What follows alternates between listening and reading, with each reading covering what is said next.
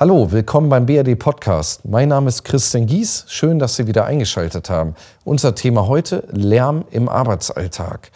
Die meisten haben ja beim Thema Lärm vielleicht vorbeifahrende Güterzüge, eine Kreissäge oder einen Presslufthammer vor Augen. Aber was ist eigentlich mit Geräuschen im Büro? Ich ähm, nehme als Beispiel Telefongespräche, Klingeltöne vom Handy, Drucker oder Radio. Und zu diesem Thema haben wir heute Christopher Kahl zu uns bei Gast. Er absolviert bei BRD eine duale Ausbildung zum Sicherheitsingenieur und erklärt uns heute, was Lärm mit uns macht, warum wir so unterschiedlich auf Lärm reagieren und was Unternehmen präventiv gegen Lärm machen können. Schön, dass Sie heute bei uns sind, Christopher Kahl. Vielen Dank, danke für die Einladung. Ja, die Güterzüge habe ich eben genannt, die Kreissäge, den Presslufthammer, aber auch Telefongespräche oder äh, den Drucker, das Radio. Was ist überhaupt Lärm? Wie entsteht der, Herr Karl? Ja, Lärm ist ein sehr subjektiv wahrgenommenes Geräusch.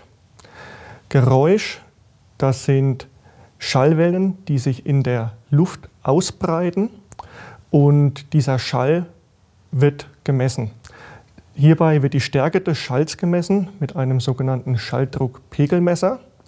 Und deswegen heißt es auch Schalldruckpegelmessung und nicht die Lärmmessung.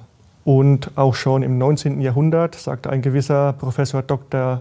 Robert Koch, eines Tages werden wir den Lärm ebenso unerbittlich bekämpfen müssen wie die Cholera und die Pest.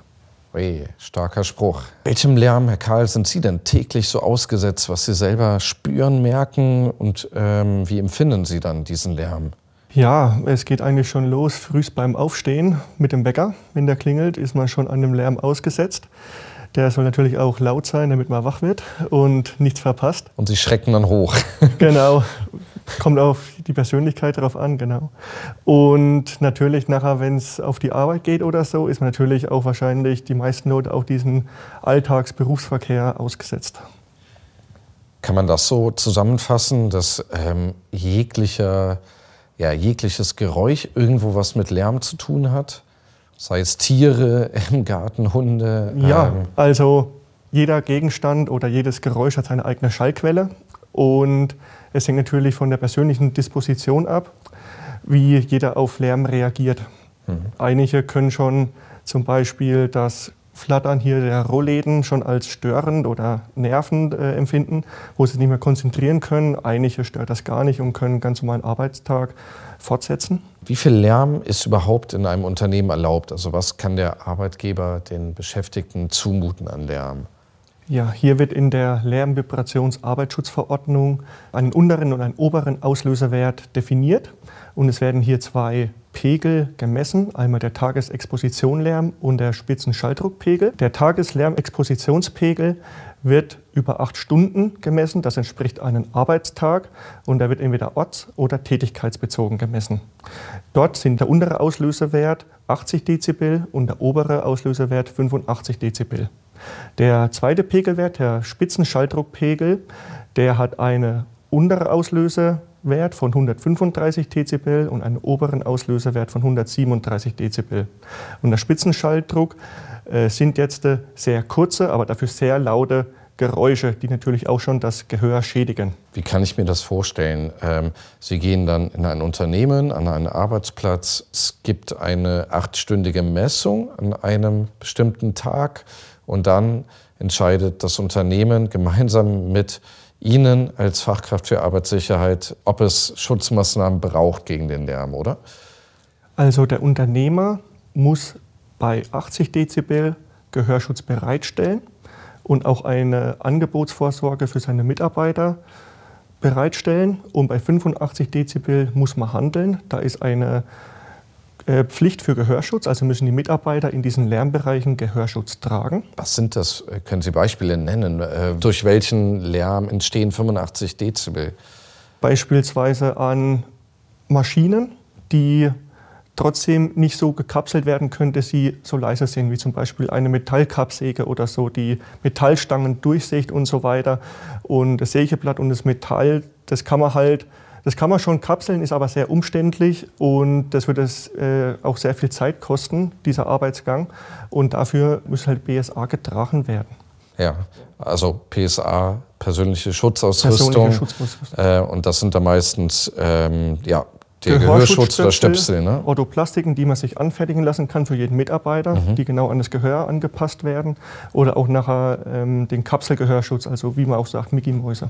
Ja, das heißt, äh, im Prinzip gibt es schon äh, Rahmenbedingungen in Unternehmen, wo der Unternehmer nichts machen kann und dann kommt es eben zum Gehörschutz. Ne? genau, aber er sollte natürlich nicht gleich sagen, dass wir zu den persönlichen Schutzausrüstungen kommen. Davor sollte man technische oder organisatorische Maßnahmen treffen.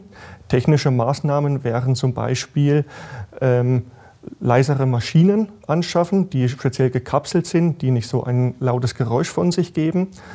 Oder auch die Arbeitsverfahren ändern.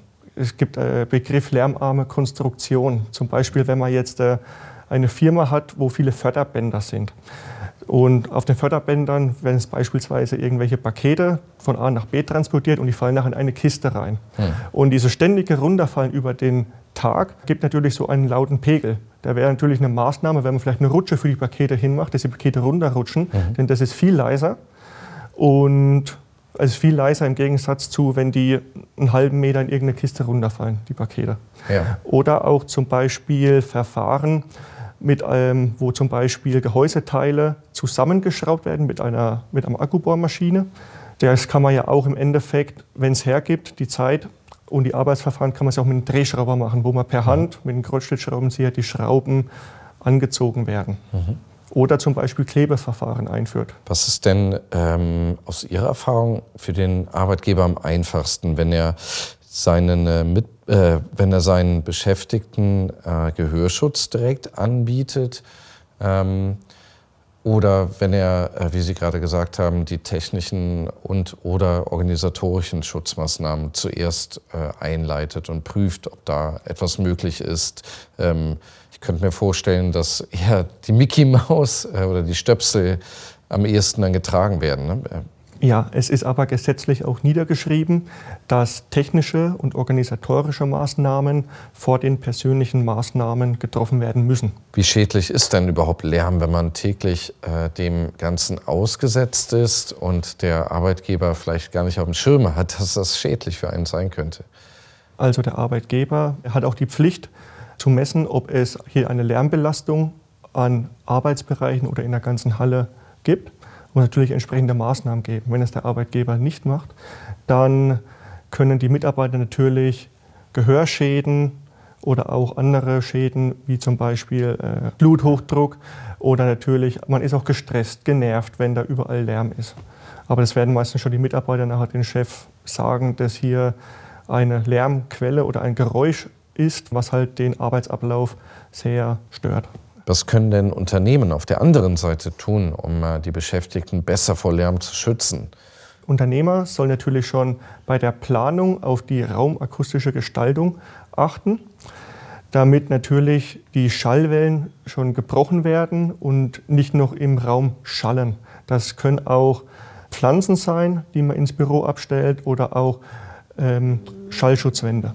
Abgesehen vom Büro ähm, nehmen wir die Industriehalle, was, was kann man da gegen Lärm tun? Ja, da gibt es verschiedene Systeme, wie man den Schalldruck reduzieren kann. Da gibt es einmal äh, Kulissensystem an der Decke oder auch solche Schallabsorberplatten, die von der Decke hängen. Die tun auch äh, maßgeblich dazu beitragen, den Lärm in solchen Arbeitshallen zu reduzieren. Aber jetzt nicht direkt an einer Maschine. Also es ist in der Halle bezogen. Mhm. Was können Sie denn äh, persönlich, äh, wenn Sie für BRD bei Kunden vor Ort sind, äh, neben äh, der Schalldruckpegelmessung und ähm, auch dem gemeinsam besprochenen Schutzmaßnahmenkatalog äh, noch machen? Damit Beschäftigte vor Lärm gut geschützt sind? Ja, wir haben Sensibilisierungsmaßnahmen, dass Gehörschutz getragen wird. Am besten wäre es, wenn der Arbeitgeber selber Vorbild ist für seine Mitarbeiter, dass er in Lärmbereichen auch Gehörschutz trägt, auch wenn er nur kurz mal durch den Arbeitsbereich durchläuft. Und des Weiteren bieten wir auch kleine Schulungen an, wie jetzt die Gehörstöpsel richtig getragen werden im Ohr. Denn einfach reinstecken und so ist nicht. Die müssen schon richtig ähm, ins Ohr eingesetzt werden, damit die auch ihre volle Funktion haben. Das heißt, es braucht ein bisschen Zeit, bis man sich daran gewöhnt hat, diese Stöpsel richtig zu tragen. Ja, genau. Und natürlich auch weiter zu unterweisen, dass es wichtig ist, denn wer einmal einen Gehörschaden hat, der hat ihn nachher sein Leben lang. Er ist nicht mehr heilbar. Herr Karl, vielen Dank für das sehr informative Gespräch und die wertvollen Informationen zum Thema Lärm. Vielen Dank. Ja, wir haben heute sehr viele gute Informationen über Schutzmaßnahmen gegen Lärm in Unternehmen gehört. Wenn Sie Unterstützung im Bereich Arbeitsschutz vom BAD benötigen, informieren Sie sich gerne auf unserer Internetseite www.bad-gmbh.de. Vielen Dank für Ihr Interesse an der heutigen Podcast-Folge. Schreiben Sie uns gerne über unsere Social-Media-Kanäle oder per E-Mail an social.bad-gmbh.de. Vielen Dank für Ihr Feedback. Bis dahin, alles Gute, bleiben Sie gesund, bis zum nächsten Mal. Tschüss.